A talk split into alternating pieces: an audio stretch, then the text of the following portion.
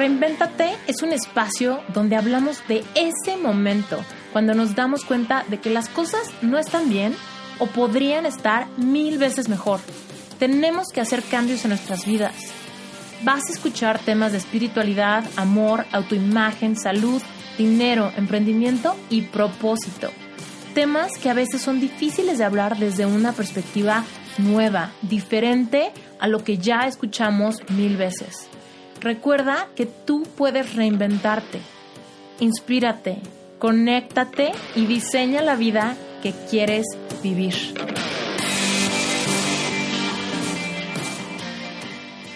Detente, nota lo que está pasando dentro de ti, investigalo, acéptalo y date cuenta que con el paso del tiempo esos sentimientos pasan. Soy Aline Tinoco, nutrióloga, Health and Wellness Coach.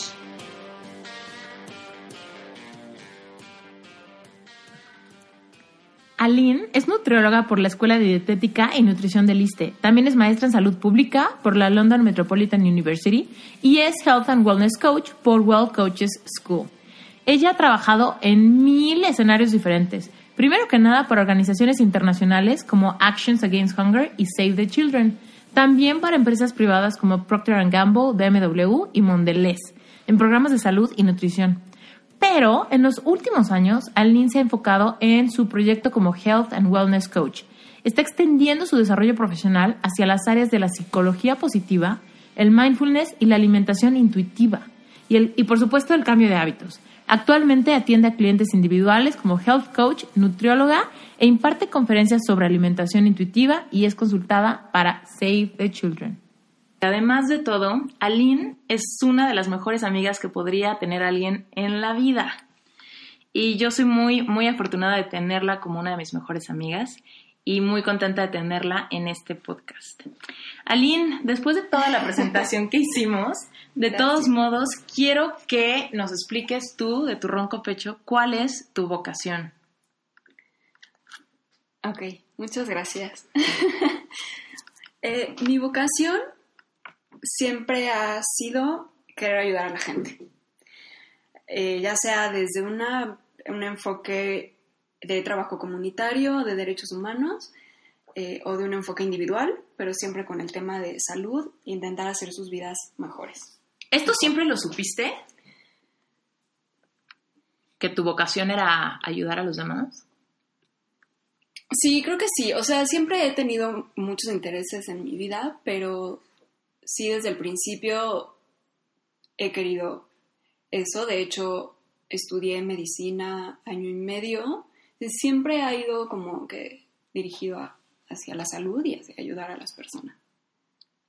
Padrísimo. Cuéntanos cuál ha sido el mejor logro de tu carrera profesional.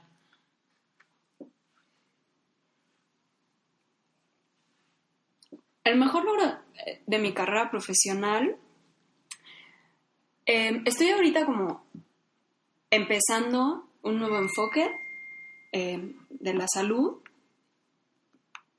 No, espérate.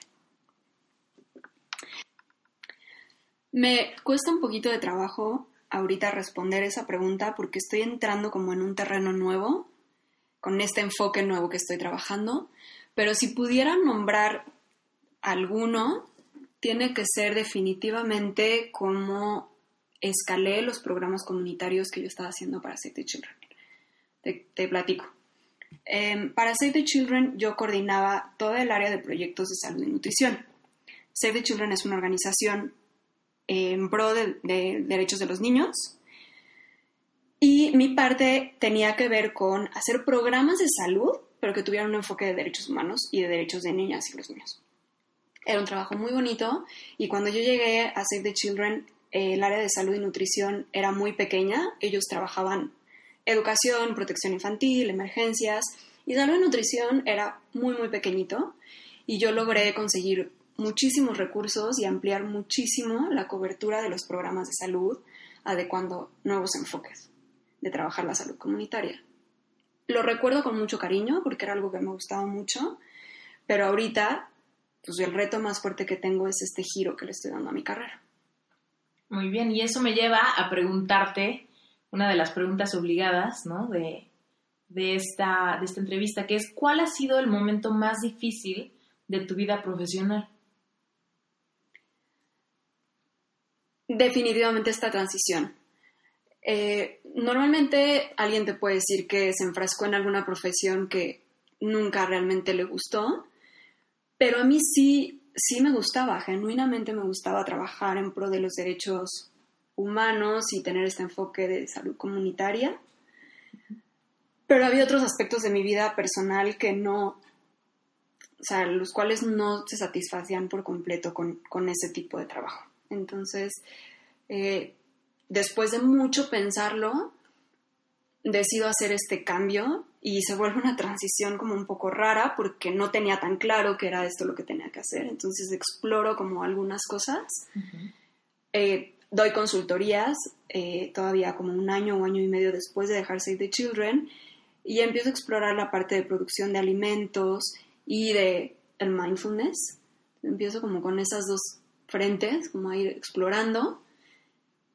En un principio me inclino mucho más por la parte de producción de alimentos y ecología, eh, pero al tener que aplicar mucho el tema del mindfulness a mi vida, encuentro la parte del mindful eating y me súper enamoro y siento que es como por ahí que me gustaría trabajar, porque además le da como a mi vida esa flexibilidad y ese tipo de, estilo de vida que yo quiero llevar.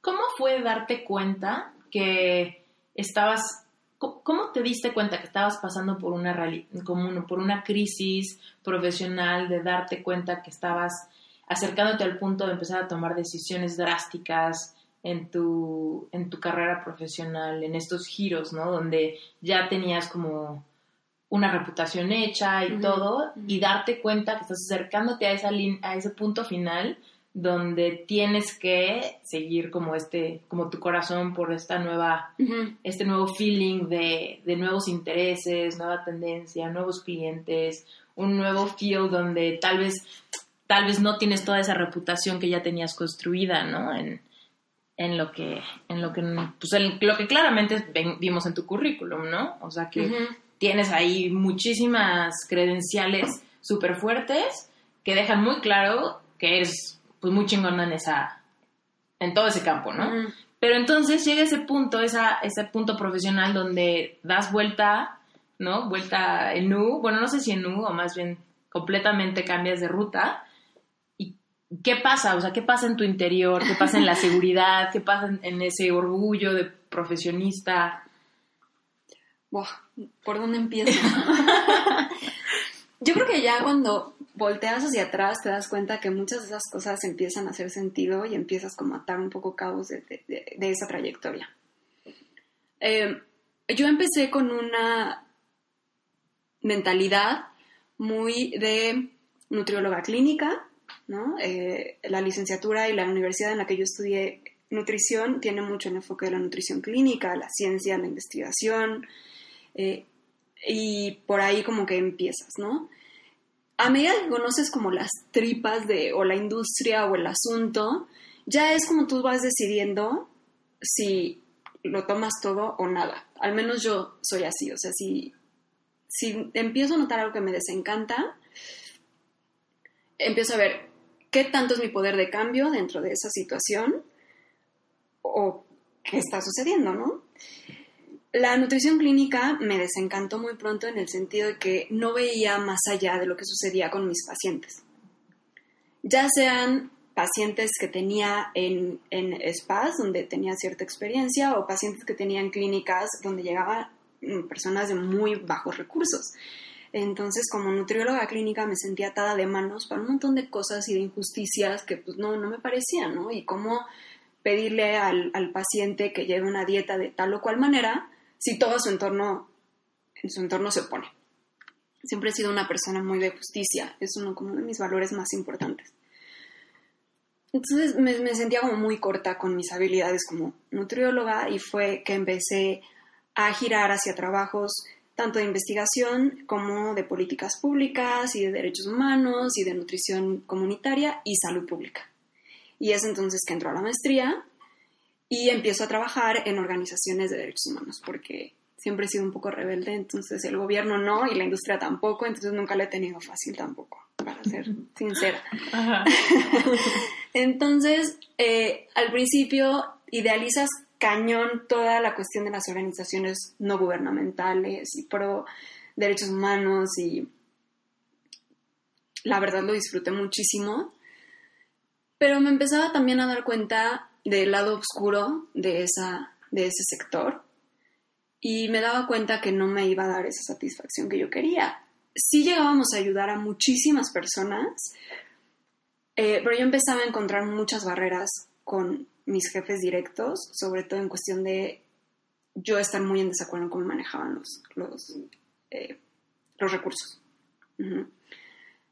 Y creo que tengo que señalar aquí que yo, mi primera experiencia en trabajar en organizaciones de derechos humanos y organizaciones humanitarias es mientras vivía en Londres, donde hay muchísima transparencia, donde no hay tanta como jerarquía en la dinámica de trabajo. Eh, entonces llegar como a la cultura y a las formas de trabajar en México y a empezar a notar como cosas que no me gustaban incluso en una organización internacional con ese prestigio, ver el poco reconocimiento a mi trabajo y al trabajo de mi equipo, eh, y ver que a costa de eso también mi salud se veía afectada y el, beneficio que yo quería lograr para muchas de las personas no era tan duradero. Al darte cuenta de, o sea, al darte cuenta de todo lo que estaba sucediendo, lo que estabas aprendiendo, los contrastes que estabas notando en, pues en trabajar aquí, en México, o trabajar en el extranjero, ¿en algún punto eso se sintió como un fracaso de tu parte? Sí. Eh, a mí me tocó trabajar en Londres cuando fue el pico de la crisis europea. Fue 2011. Todo eh, Londres se llenó de españoles, italianos, griegos. La competencia de trabajo se volvió súper dura. La situación laboral se volvió súper dura. Normalmente en Europa y sobre todo en, en como la esfera en la que yo trabajaba, la modalidad es contratos cortos, entonces hay mucha incertidumbre.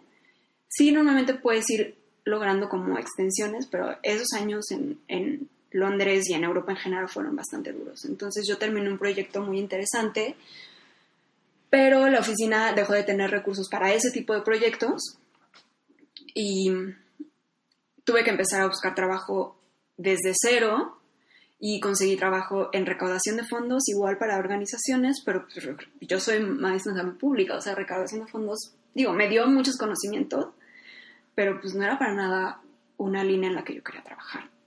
Entonces decido renunciar y regresar a México con una libra en mi cartera. y además las libras son de una, son monedas. sí. eh, y entonces regreso totalmente con el corazón roto, porque además yo amaba mi vida en Londres. Tenía una independencia como mujer soltera que pues es distinto a, la que se vive en México. Em, y tuve la gran fortuna de que a las dos semanas de, regresar conseguí trabajo en lo que yo quería, porque al final pues sí era lo que yo quería, ¿no? que fue con Save the Children y me dio muchísimas cosas y aprendí muchísimo y viajé mucho, que me encanta, eh, pero sí, sí sufrí mucho ese, ese cambio. Ok, muy bien. Bueno, pues dejemos de hacer la de emoción y dinos qué es, qué es este concepto de mindful eating, qué significa. Ok, eso es lo que a mí me tiene muy entusiasmada, porque cuando tu vocación es querer ayudar a alguien de una manera profunda y duradera, es más complicado de lo que suena. Entonces, después de explorar como muchas cosas, encuentro el mindfulness y recuerdo una frase de las primeras veces que lo escuché, que muchos lo están proponiendo como la próxima revolución en la salud pública. El mindfulness tiene que ver con estar presente de manera intencional. si tienes como esa intención muy clara de voy a estar presente en este momento con una conciencia plena de lo que está sucediendo en mi mente y en mi cuerpo mientras vivo lo que está sucediendo en este momento. ¿sí? Me desato de cualquier prejuicio o cualquier preocupación o cualquier concepción que yo pueda tener de las cosas y me enfoco en el momento presente. Entonces el mindful eating tiene que ver con experimentar nuestras comidas en momento presente, sin prejuicios y estando totalmente sintonizada con lo que ocurre en tu mente y en tu cuerpo en medida en, el que estás, en lo que está sucediendo tu, tu, tu comida, tu momento de comida. Ok, y por ejemplo, ¿cuál sería un prejuicio? O sea, porque entiendo esta parte de estar presente, ¿no? Y como muy, muy consciente de, de tu cuerpo, de tu apetito, ¿no? De ese tipo de cosas. Pero, por ejemplo, ¿qué sería eh, un ejemplo de un prejuicio que está presente sin que lo identifiquemos como tal, porque tal vez estamos tan acostumbrados a ser como somos, que no nos damos cuenta que tenemos esa falta de habilidad de estar presentes, esos prejuicios que parecen como fantasmas que podemos como que, como que sabemos que están, pero no sabemos cómo cacharlos. Prejuicio puede ser desde, uy, las grasas engordan. Y ese como conocimiento colectivo que circula de pronto, que no sabemos si sí todas las grasas engordan o qué es lo que engorda de las grasas o qué tipo de grasas engordan. O sea, un montón de, ¿no? Toda la parte nutricional. Pero cuando tú entras con ese prejuicio de, uy, son harinas, uy, este pastel me lo estoy comiendo como con culpa, ese es un prejuicio, por ejemplo. Pensar que te va a hacer bien o te va a hacer mal o te va a gustar o no te va a gustar antes de siquiera probarlo. Em, otro prejuicio puede tener que ver mucho con qué significa el alimento para ti. O sea, estoy comiendo em, porque para mí el alimento es una señal de amor y de cariño y de confort y me quiero dar como Apapacho. Ajá.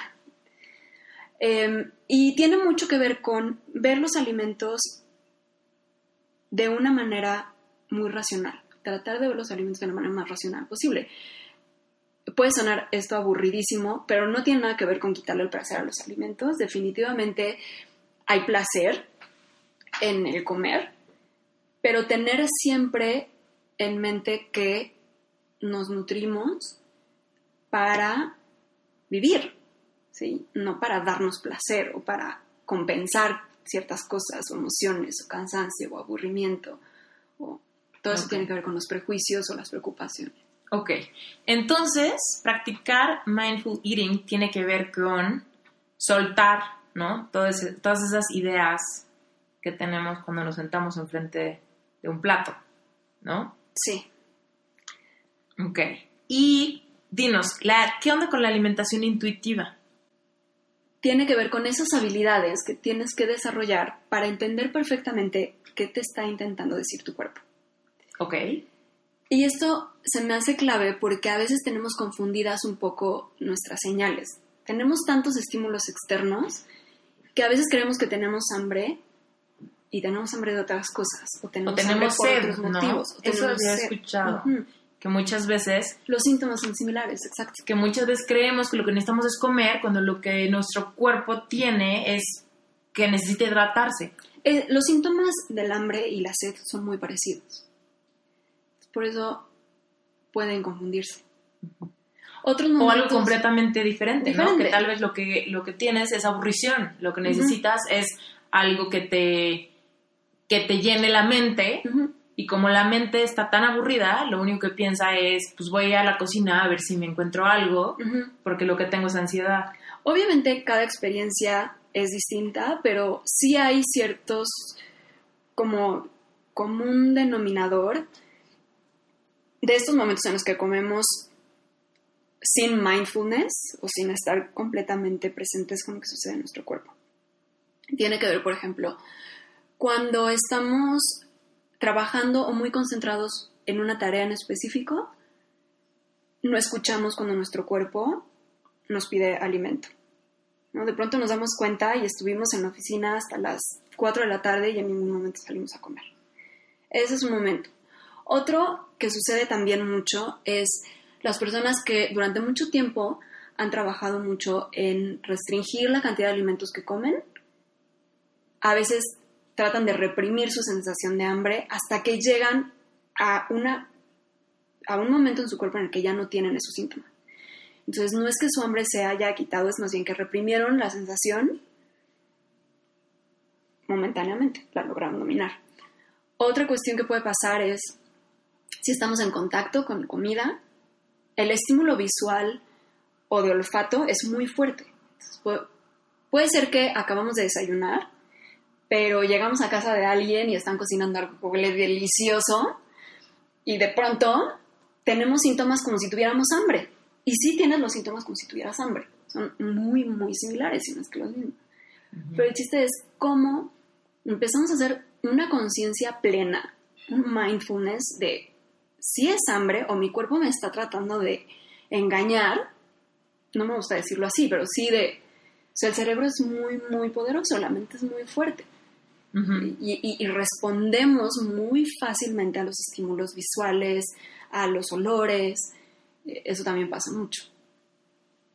Así hay varios ejemplos.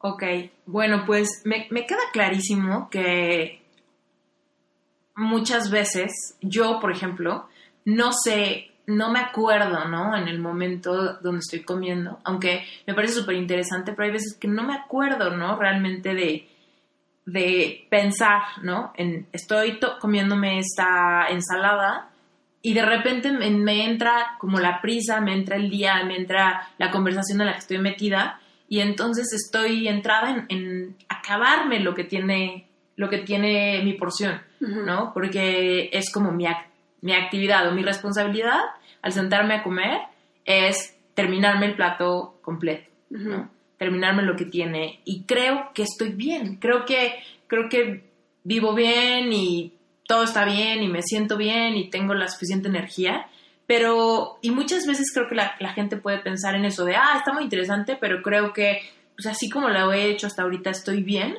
y esto es porque no, no saben de cuál es la importancia o cuáles pudieran ser los beneficios de, aprender esto nuevo, ¿no? Hay muchas veces la gente dice, es que yo lo hago bien y me ha funcionado y en mi casa siempre ha sido así, entonces ¿para qué aprender algo nuevo o para qué cambiar mis hábitos de, alimento si no hay nada que me estorbe o, o que yo crea que me estorbe? Entonces lo que yo quiero que nos platiques es cuáles son realmente los beneficios de abrirte la, a la oportunidad de aprender esto.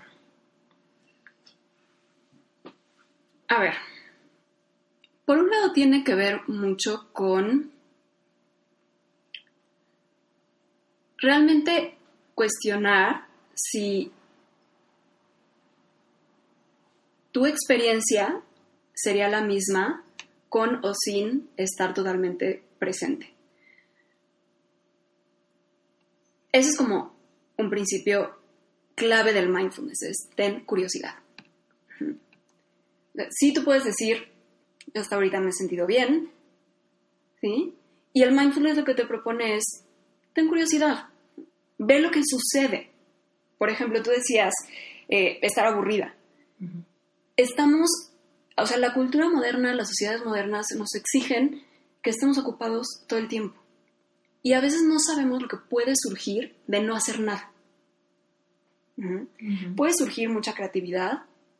No sabemos. Entonces tendemos a eh, reprimir esos momentos con actividades. Muchas veces es comer.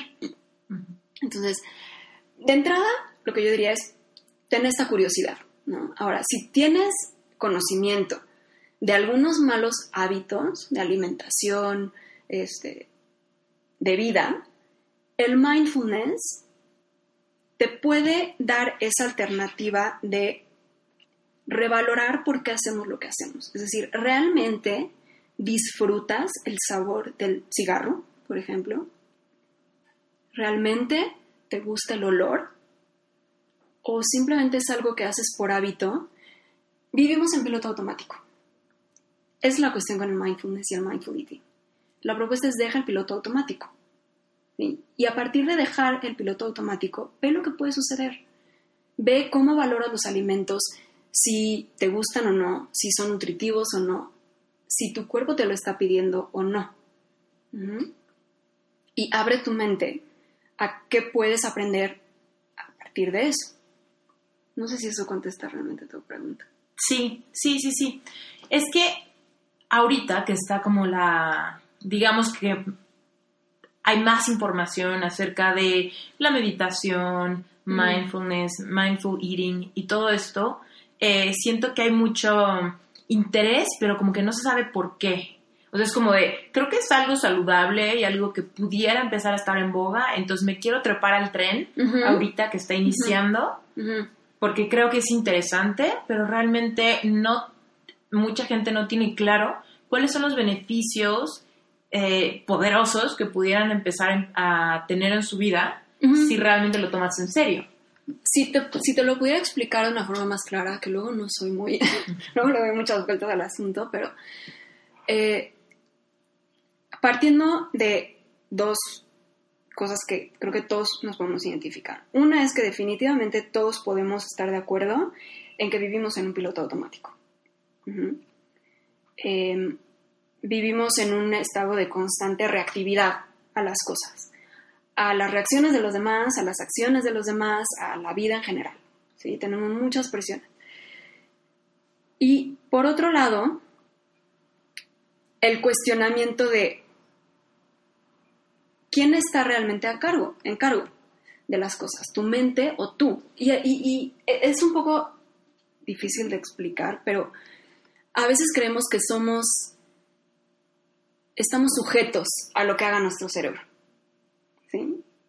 Ujú. Y al, mal viaje, al mal viaje. Y respondemos de manera automática a lo que nuestra, o sea, tenemos esta concepción que creo que es muy occidental de mi mente me domina, mi mente me dice qué hacer y tengo fuerza de voluntad o no, por no sé por qué, y mi mente es la que manda y yo pues, soy un súbdito y obedezco tal cual todo lo que mi mente me dice. Entonces, el mindfulness realmente se deriva de toda esta eh, filosofía budista de, sí, ¿quién está realmente en mando? ¿Quién está realmente a cargo de? Porque lo que se ha visto con la ciencia es que sí puedes tú moldear tu cerebro a como tú quieres moldearlo. Y no quiero que suene a una cosa New Age, eh, hippie, esotérica, no sé, no. Hay estudios científicos que han demostrado que la meditación estimula el crecimiento en zonas del cerebro que fomentan la paciencia, la tolerancia, la compasión y que ayuda a acallar un poco esas estru- estructuras del cerebro destinadas a los sentimientos de miedo, de ansiedad, de temor, que son necesarios y fueron necesarios para toda la evolución del hombre, pero que en este momento, con la carga que tenemos de estrés, de todo, nos está rebasando.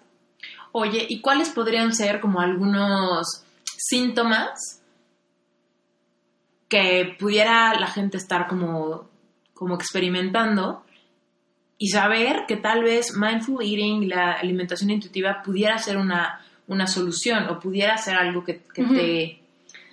Una cosa que yo siempre digo es, si tú me pudieras decir exactamente todo lo que comiste hoy, ¿lo recordarías? Yo hoy sí porque hice una comida. Pero muchas veces no. sí. O sea, muchas-. El, el típico ejemplo de no vivir en mindfulness es, y creo que a todos nos pasa, estoy buscando mis llaves y las tengo en la mano. O sea, cosas tan sencillas como eso, todos nos podemos identificar porque todo- eso es ser no mindful.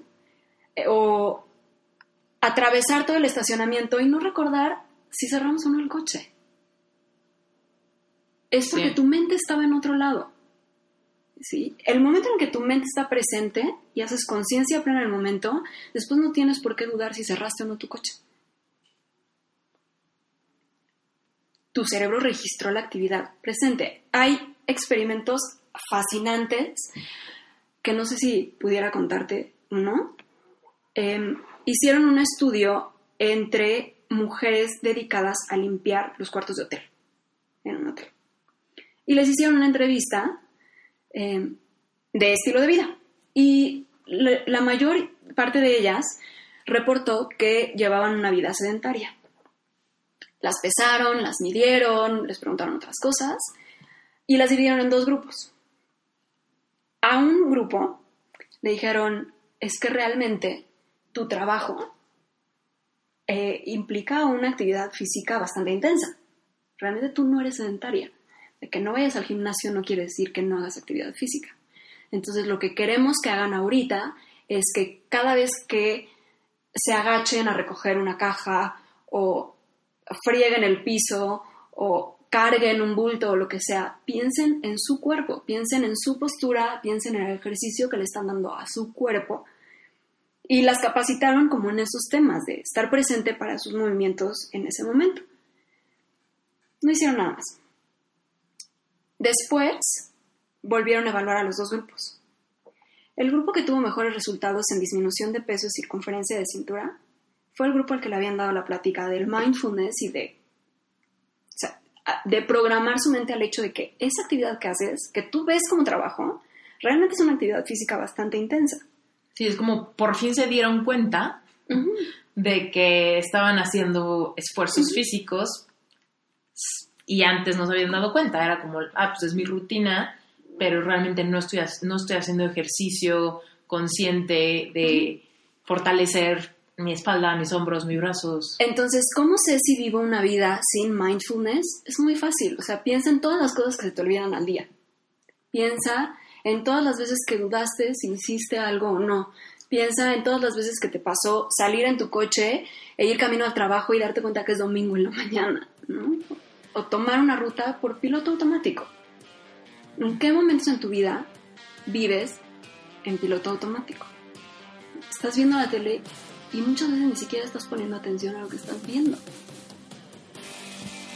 Hola, quiero hacer una pausa chiquitita solamente para pedirte un favor. Déjanos unas estrellitas en iTunes. Me va a ayudar muchísimo contar con un review de tu parte para saber qué contenido seguir generando. Además, si todavía no me sigues en redes sociales, te invito a que me sigas en Instagram en arroba o en Facebook. Me encuentras como Esteriturralde Life Coach.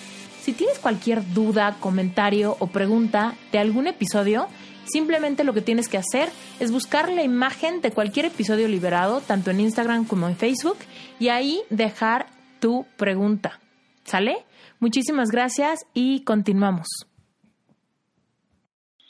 A ti en lo personal, ¿qué fue lo que te hizo interesarte por esta manera de ver la alimentación? Y te lo pregunto, eh, podría ser muy obvio porque claramente eres experta en la materia y te gusta la nutrición y eres nutrióloga, toda la escuela, libros, biografía, bibliografía, todo, ¿no? Sin embargo, yo, pues, conozco muchos nutriólogos y he tenido consulta con muchos nutriólogos a lo largo de mi vida por querer ponerte a dieta y bajar unos kilos, ir al gimnasio, cositas así, ¿no? Y sin embargo, ningún nutriólogo en la historia de mi vida jamás me habló de esta importancia de estar presente cuando estás enfrente de un plato, de escuchar tu cuerpo, nada de eso, ¿no? Entonces, sé que es, no es un común denominador entre los nutriólogos. Entonces, tú en lo particular, ¿qué fue, qué fue lo que te llevó a, esta, a este camino de ver la alimentación? Fueron tres cosas que pasaron como a lo largo de mi vida, que si las tengo que decir de forma como cronológica es, para empezar, a mí siempre me han encantado los alimentos. O sea, para mí comer es un placer enorme, al grado de que cuando viajo, muchos de mis viajes giran en torno a conocer la parte culinaria del lugar en el que estoy. Y si estoy comiendo algo que me gusta demasiado, me roba del momento presente, justamente me hace ser mindfulness a poner totalmente atención a lo que está sucediendo en mi boca. Para empezar. Otra cosa es que eh, mi papá se convirtió al budismo cuando yo era adolescente.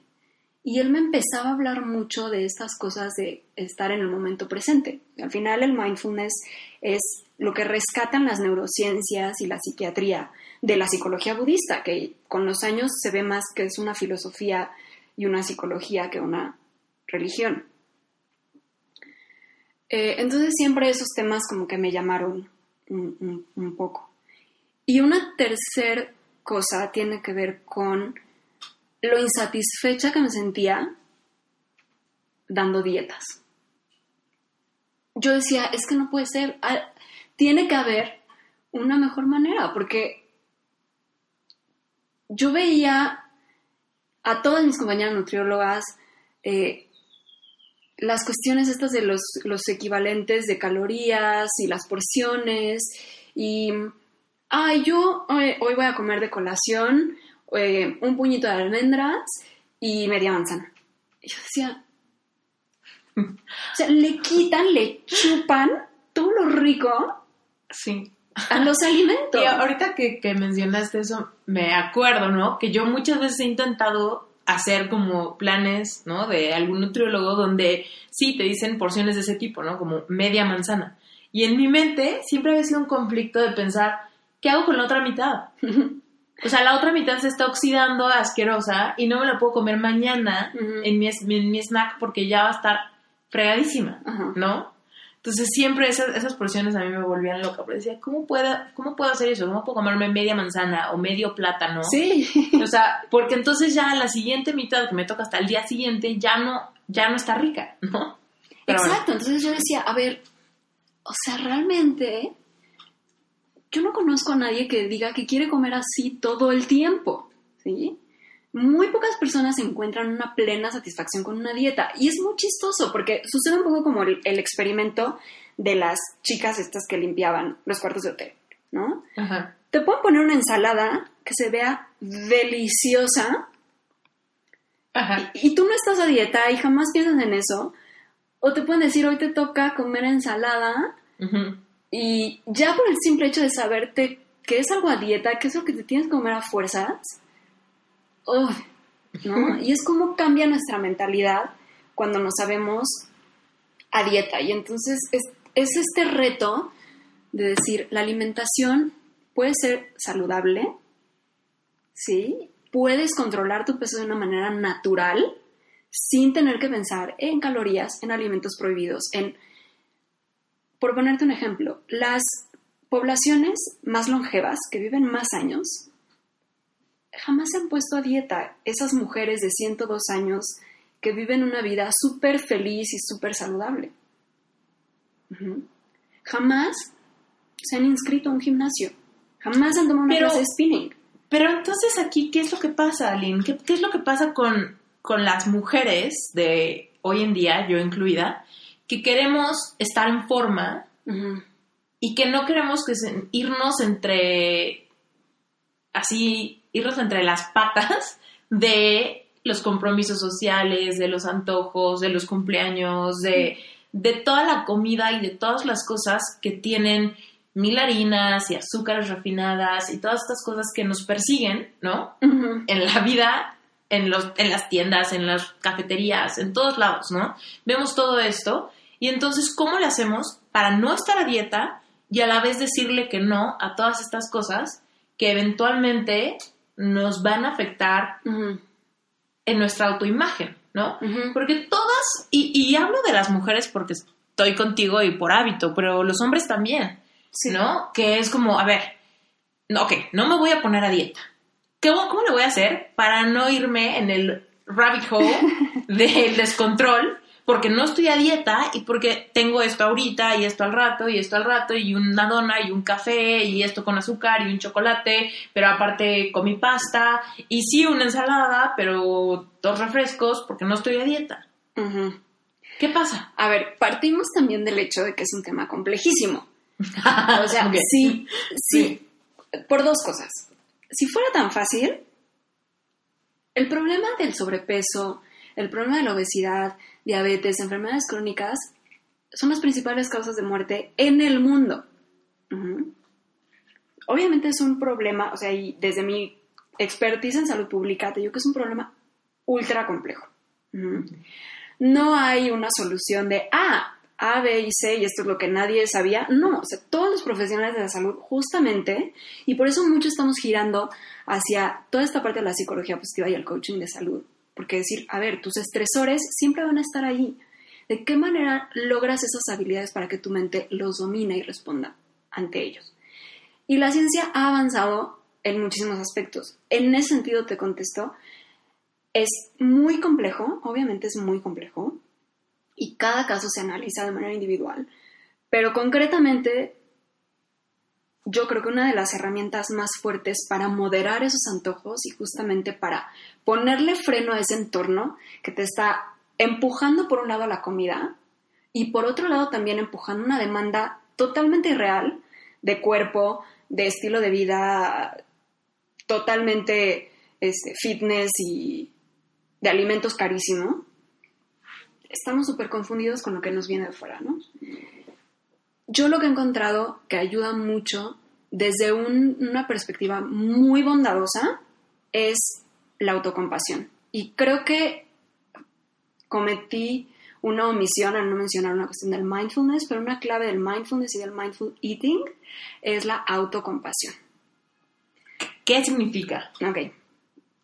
La, la compasión en, en la mentalidad occidental la vemos como una cuestión de sentir lástima por alguien, pero su definición real tiene que ver con este deseo que tenemos todos los seres vivos que sentimos cosas, tenemos este deseo de no querer sufrir ni que el de al lado sufra. Y es algo muy natural, ¿sí?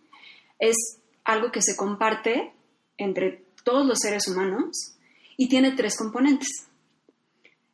Uno es el mindfulness, que es estar presente y empatizar.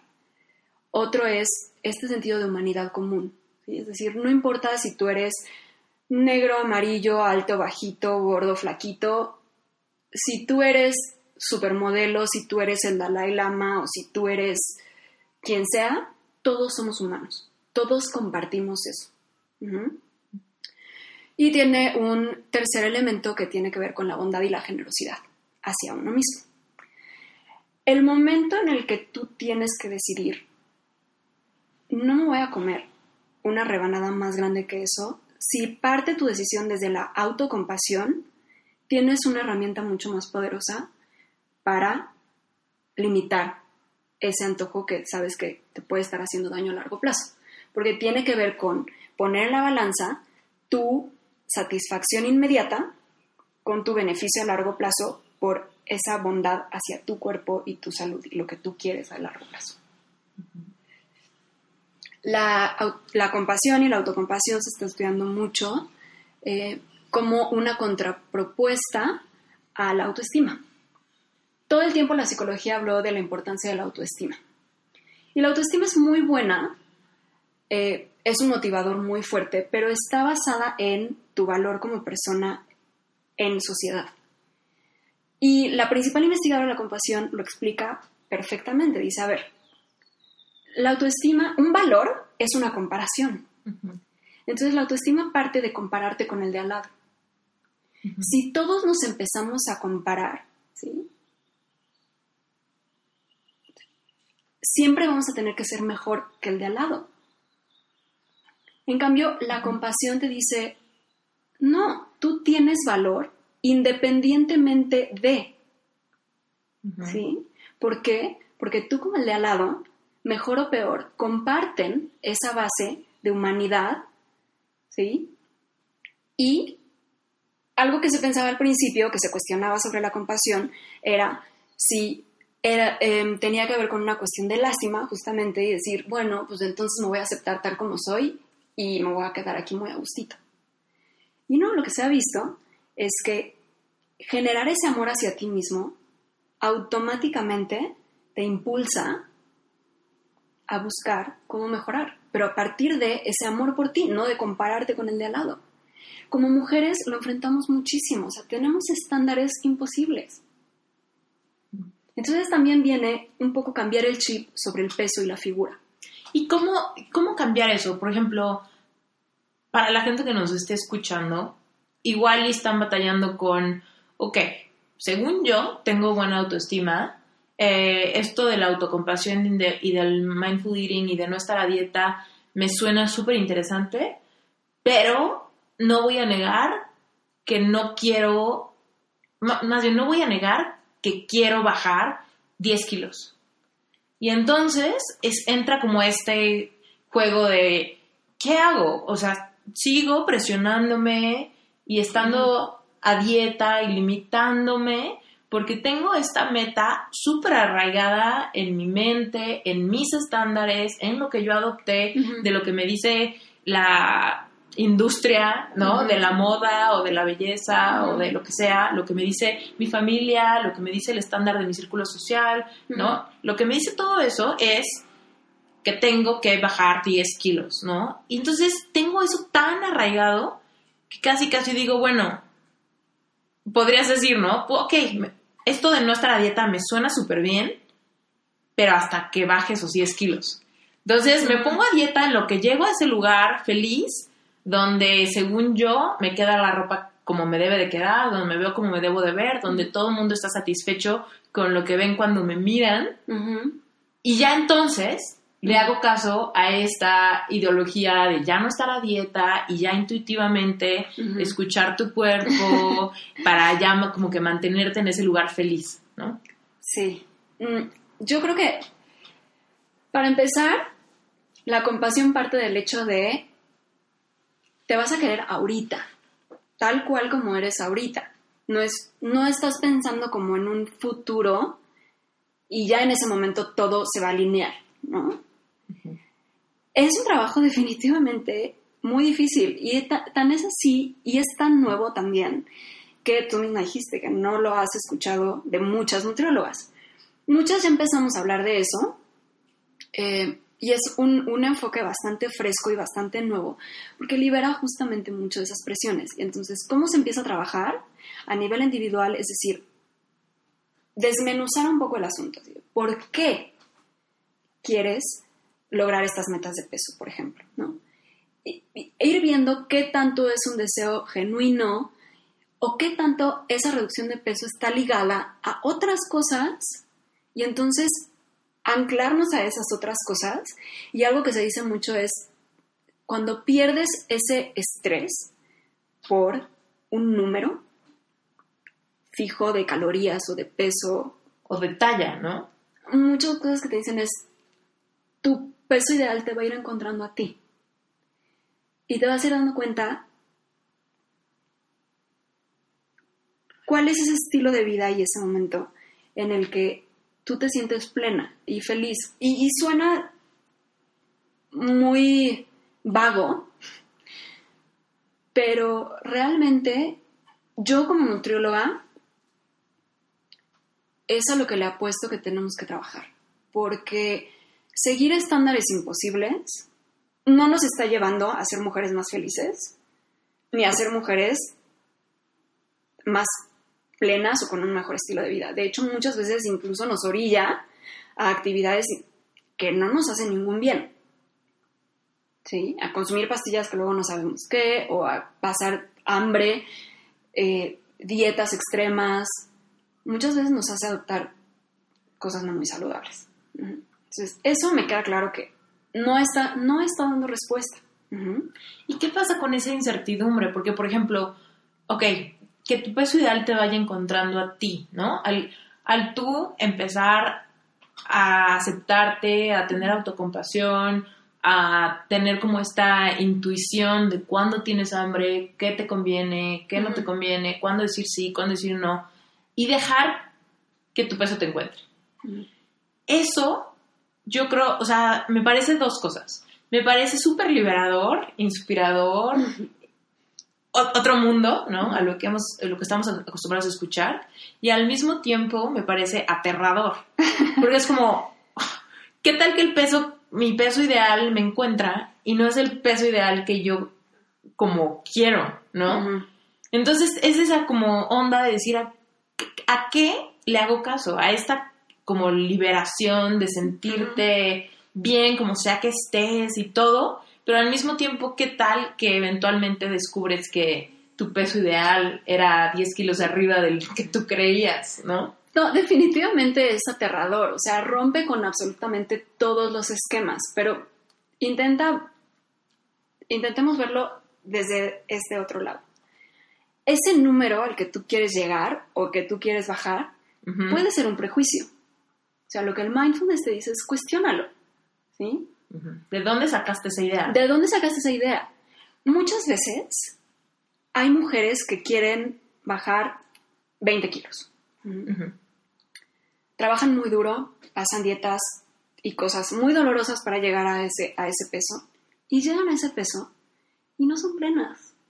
Y no son felices. Entonces, ¿por qué queremos eso? Tiene mucho que ver con ir a las... a- como a lo que está debajo de ese deseo. Cuando empiezas a trabajar a nivel individual con, a ver, ¿qué está debajo de ese deseo? Y ok, es muy válido querer tener un cuerpo bonito. ¿sí? Es muy válido querer bajar algunos kilos. Pero a veces lo que tienes que hacer es cambiar un poco el enfoque y dejarlo a un lado. O sea, dejar ese, ese pensamiento de quiero, ponlo a un lado. O sea, ten, libérate de eso. Biológicamente, lo que sucede es, nos sabemos a dieta y nuestro cerebro nos pide comida de muchas maneras. Sí, biológica, automáticamente te hormonal. sientes castigada, ¿no? te sientes castigada, pero también hormonalmente. Es muy complejo, el metabolismo es bastante complejo y tu cuerpo siempre va a luchar por el equilibrio. Si llevas muchos años en rebotes, tu cuerpo está confundido en cuanto a cuál es ese equilibrio. Entonces puede ser que te tome mucho tiempo, ¿no? Encontrar ese, ese peso ideal, pero definitivamente tu cuerpo va a buscar un peso en el que mejor funcione. Si, si lo dejas tantito, Sí. ¿sí? Y si no le empiezas a decir, preocúpate por calorías, preocúpate por porciones, preocúpate por calorías gastadas y consumidas, y preocúpate por carbohidratos, grasas y proteínas y antioxidantes y, ¿no? Sí. Si lo dejas tantito Ajá. y si ah, desarrollas las habilidades para ver los alimentos como realmente están diseñados a ser y no como nos dice toda la mercadotecnia que nos rodea, y toda la industria que nos rodea, abre tu mente a lo que puedes encontrar. ¿Y cuáles son esas habilidades? O sea, si desarrollar esas habilidades. ¿qué implica? Implica mucha práctica. Puede sonar sencillo, ¿sí? Yo te puedo dar tres ejemplos de lo que es mindful eating, ¿no? Por ejemplo, eh, respirar profundo y relajarte lo más que puedas antes de empezar a comer. No, em- no librarte lo más que puedas de esa ansiedad en torno a la comida. Relajarte. Otro, otra medida de mindful eating y de alimentación intuitiva básica es come más lento. Da tiempo. Una tercera es asegúrate de saborear, oler, ver, llenarte de toda la experiencia y no tengas distractores. Evita ¿Cuáles distractores. podrían ser unos distractores? Eh, eh, estar constantemente checando el celular mientras comemos, o ver la televisión mientras comemos, trabajar mientras comemos. Obviamente la parte social de la comida es muy importante y se ha visto muy positiva para todas las conductas alimentarias. Pero haz muy consciente cuando estás platicando durante la comida y cuando es tu momento de voy a comer un bocado y me voy a enfocar en él y voy a conscientemente conectar con cómo siento mi estómago y si ya lo siento muy lleno o no. Y puede ser un reto un poquito más, más complicado, pero muchos de los distractores en realidad son más pantallas, televisiones, trabajo, leer y estar haciendo otras cosas mientras comemos. Ok. Ok, súper bien. Oye, y, y mencionabas esto de comer despacio. ¿Por qué? O sea, ¿qué tan, qué tan despacio o, o cómo? Porque, por ejemplo, yo te lo pregunto porque me queda clarísimo que yo como muy rápido y que me hace falta comer despacio, ¿no? La cosa es que generalmente si estoy comiendo sola, pues quiero comer para ya seguir con lo que estaba haciendo o para ya irme o para ya algo. No hay conversación, ¿no? Con nadie y entonces pues mi misión es comer. Entonces me enfoco en que tengo que acabar esto y tengo que acabar lo que el plato que sigue y eventualmente lavar los trastes, ¿no? Entonces, ¿qué, qué pasa? O sea, ¿cómo, le- cómo comer más lento? Ok. De repente lo que, lo que yo he tratado de hacer es como, ay, me doy cuenta que ya llevo un tercio del plato, ya, suelto el, el tenedor y me espero, así como mm, una canción, ¿cuánto? ¿No? ¿Cuánto tiempo? Y ya después, eventualmente, terminé, ¿no? Y de todos modos me doy cuenta que entre que empecé a comer a que terminé, pasaron 12 minutos. sí. Sí. Eh, creo que esto tiene que partir de la dependiendo de la velocidad de cada quien. Una manera muy sencilla de empezar a comer más lento es, independientemente del tiempo que te tardes, haz tres pausas a lo largo de tu comida. Empieza sencillo, porque hay muchos que te recomiendan suelta el tenedor o la cuchara en cada bocado y muchos dicen, oye, no, me muero de la desesperación si tengo que soltar el tenedor o la cuchara en cada bocado. Depende de la estrategia que funcione para cada quien. A muchos les funciona empezar ligero y decir, bueno, voy a hacer tres pausas. Y poco a poco, ¿no? También no frustrarme. Voy a hacer tres pausas y hay veces que sirve esta cuestión de pensar, a ver, me meto un bocado a la boca, no cargues el tenedor. Enfócate en lo que está sucediendo en tu boca y en tu cuerpo. Y ya que pases el bocado, cargas el siguiente bocado. Porque estamos que pareciera que no queremos que pase ni un segundo sin que nuestra boca está recibiendo comida, pero nunca estamos presentes para los sabores. Mm, ok. Sí, ok, definitivamente creo que puedo. Para mí, por ejemplo, que las evidencias científicas siempre son claves, hay muchos estudios que han visto que los comedores rápidos comen hasta 28 o 30 gramos más por minuto. Y tu cerebro no detecta las señales de saciedad hasta 20 minutos después de haber empezado a comer. Entonces, combina estos dos hechos y ve cómo estás comiendo tú. Oye, y mucha gente, bueno, no sé si mucha gente, pero he escuchado anteriormente que es como que para que puedas comer más despacio, empieza tomándote un vaso entero de agua. Para que de inicio ya tengas así como que un trancazo en tu panza, ¿no? Y después ya podrás empezar a comer más despacio. sí. Es que, ¿qué tan recomendado es, eso? Eh, yo creo que no hay, no hay ningún problema, pero te planteo esta cuestión, o sea, tiene que ver con respira, relájate, Suena sencillo, pero es una práctica que te puede ayudar muchísimo. Ante cualquier situación, ¿eh? O sea, si estás enojado, respira. Tú puedes controlar tu frecuencia cardíaca con tu respiración. Y si baja tu frecuencia cardíaca, tu mente va a ver más claramente las cosas. Dos estrategias claves para esto es jamás llegues muerta de hambre al súper o a la cocina o al restaurante, porque te vas a querer comer una res. Sí, vas a, vas a empezar a abrir la comida que tienes en el carrito y a la mera hora cuando llegas a pagar ya estás pagando las envolturas. Ahora, otra es, de nuevo, volvemos a esta cuestión de la vida tan acelerada y el piloto automático. Date un segundo. No se va a acabar el mundo, ¿sí? No hay tanta prisa en realidad. Date un segundo, respira profundo Conecta con qué tan llena te sientes, cuánta hambre sientes, qué del plato crees que puede ser realmente nutritivo para ti, qué crees que no.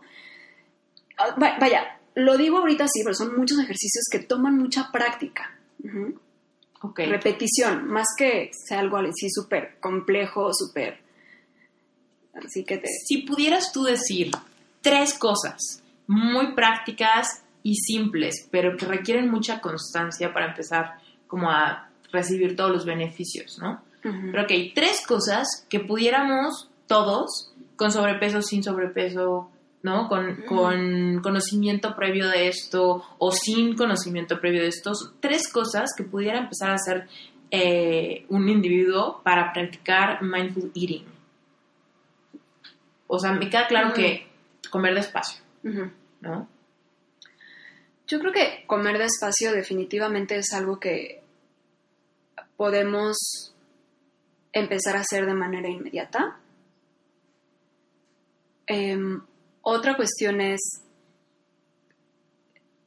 conecta realmente con las sensaciones de la comida hacia la vista, el olfato y el gusto. Piensa mucho en esos tres sentidos al momento de comer cómo se ve, qué también huele. Sé que decimos que olemos y claro que vemos la comida, pues tampoco es que comamos a ciegas, pero es muy consciente como esa experiencia. Esa sería la segunda. La tercera es una propuesta un poco más compleja, pero tiene que ver mucho con cómo dominamos los malos hábitos. Es decir, bueno, sí, comer lento y estar presente para la experiencia suena muy bien cuando llego a la comida sin hambre y yo tengo perfecto el tiempo para hacerme mi comida y elegir mis alimentos de manera tranquila. Pero ¿qué pasa cuando tengo un súper antojo? Ahí ya alguien más toma el control y yo ya no respondo. En este sentido, hay un psiquiatra que propone un ejercicio que ha sido súper efectivo en su trabajo con los adictos al cigarro, que se llama RAIN. Él se acercó al mindfulness trabajando con adicciones. Y una vez un paciente suyo le dijo, es que tengo que fumar porque si no siento que mi, mi cabeza va a explotar, literalmente. Ok. Entonces, él, lo que observó es, cuando tenemos un antojo muy fuerte, un mal hábito muy arraigado o una adicción, ¿sí? y aquí cabe lanzar la pregunta de si, cuáles son tus adicciones. Cuando tenemos una adicción, llegan oleadas de sensaciones físicas y pensamientos que no podemos controlar. Sentimos debilidad, sentimos sudoración, sentimos palpitaciones y empezamos a pensar que nos queremos embutir eh, lo que quieras de comida. Mucha, muchas cantidades de comida de todo tipo y tiene que ser ya y tiene que ser ahorita y estoy muy desesperada. Así llegan los antojos. Y los antojos no es una cosa así de, ay, vamos a disfrutar la comida tranquilos. Llegan con un sentido de desesperación bastante fuerte. Y este es el primer indicador de que mm, algo no está bien. Se presentan en una oleada porque la verdad es que aunque no se das a tu antojo, todas esas sensaciones y esos sentimientos van a pasar. Algo que decía este doctor a su paciente era, ¿qué sucede cuando sientes esta cuestión de que tu cabeza te va a explotar y no puedes encender un cigarro porque estás, por ejemplo, en un avión? El paciente se queda así y dice, no, pues eventualmente se van esas sensaciones y esos pensamientos. Justamente lo que te propone el mindfulness es detén. ¿sí? Nota lo que está sucediendo dentro de ti, investigalo, experimentalo, acéptalo, pero date cuenta que con el tiempo esos sentimientos es muy probable que se vayan. Entonces, ese último tip es, son estos cuatro pasos y te los resumo, que son respira e intenta relajarte acepta las sensaciones, pero nótalas, nómbralas. Observa qué pasa con ellas al pasar del tiempo. En esos pasos te vas a dar cuenta que tú puedes domar tus propios antojos. Ok. Muy bien, no, está cañón. Me gustó eso, de que tú puedes domar tus propios antojos. Ay, Aline, qué cañón. Pues está súper interesante, está súper interesante a lo que te dedicas. Entonces, dinos, Aline, si alguien quiere trabajar contigo, tener una sesión, agendar una cita, empezar a trabajar contigo en implementar todo lo que nos acabas de contar de una manera coachada y de una manera monitoreada con todos tus consejos y con toda tu, tu expertise, ¿cómo le pueden hacer? Bueno, em, te explico más o menos cómo trabajo. Eh, trabajo por un periodo de 12 semanas con mis clientes eh, vía telefónica y en algunas sesiones, sobre todo al inicio al final, puede ser vía presencial. Eh, hacemos una visión de bienestar, un plan a partir de esa visión y semana a semana tenemos sesiones cortitas de 30 minutos en las que vamos experimentando distintas maneras para llegar a esa visión. Trabajo por 12 semanas porque da muy bien tiempo a lograr metas trimestrales, pero llegar a una fase de mantenimiento y ver qué sucede cuando, sucede, cuando hay algunos imprevistos eh, y diseñar estrategias para solucionar imprevistos y habilidades para autorregularnos y que ya después no necesiten estarme viendo a mí cada mes. Y me pueden encontrar en Facebook, estoy como bienestarpleno.alin mi sitio es bienestar-pleno.com Y en Twitter e Instagram me encuentran como Tinoco Ali. Muchas gracias por haber estado con nosotros en este episodio. Espero que te haya gustado. Recuerda que cualquier duda, pregunta o comentario lo puedes hacer en iTunes dejándonos un review. Y si tienes alguna pregunta respecto a un episodio en particular, lo que tienes que hacer es irte a Instagram o a Facebook, seguirme en arroba esteriturralde o en esteriturralde life coach, buscar la imagen de este episodio y simplemente dejarnos un comentario. Recuerda, tú puedes reinventarte. Inspírate, conéctate y diseña la vida que quieres vivir. Yo soy Esther Iturralde y hasta la próxima. Si quieres saber de programas de coaching o de conferencias al respecto y simplemente explorar estos temas, por favor métete a mi página web esteriturralde.com, suscríbete para que te lleguen noticias, posteos, blogs.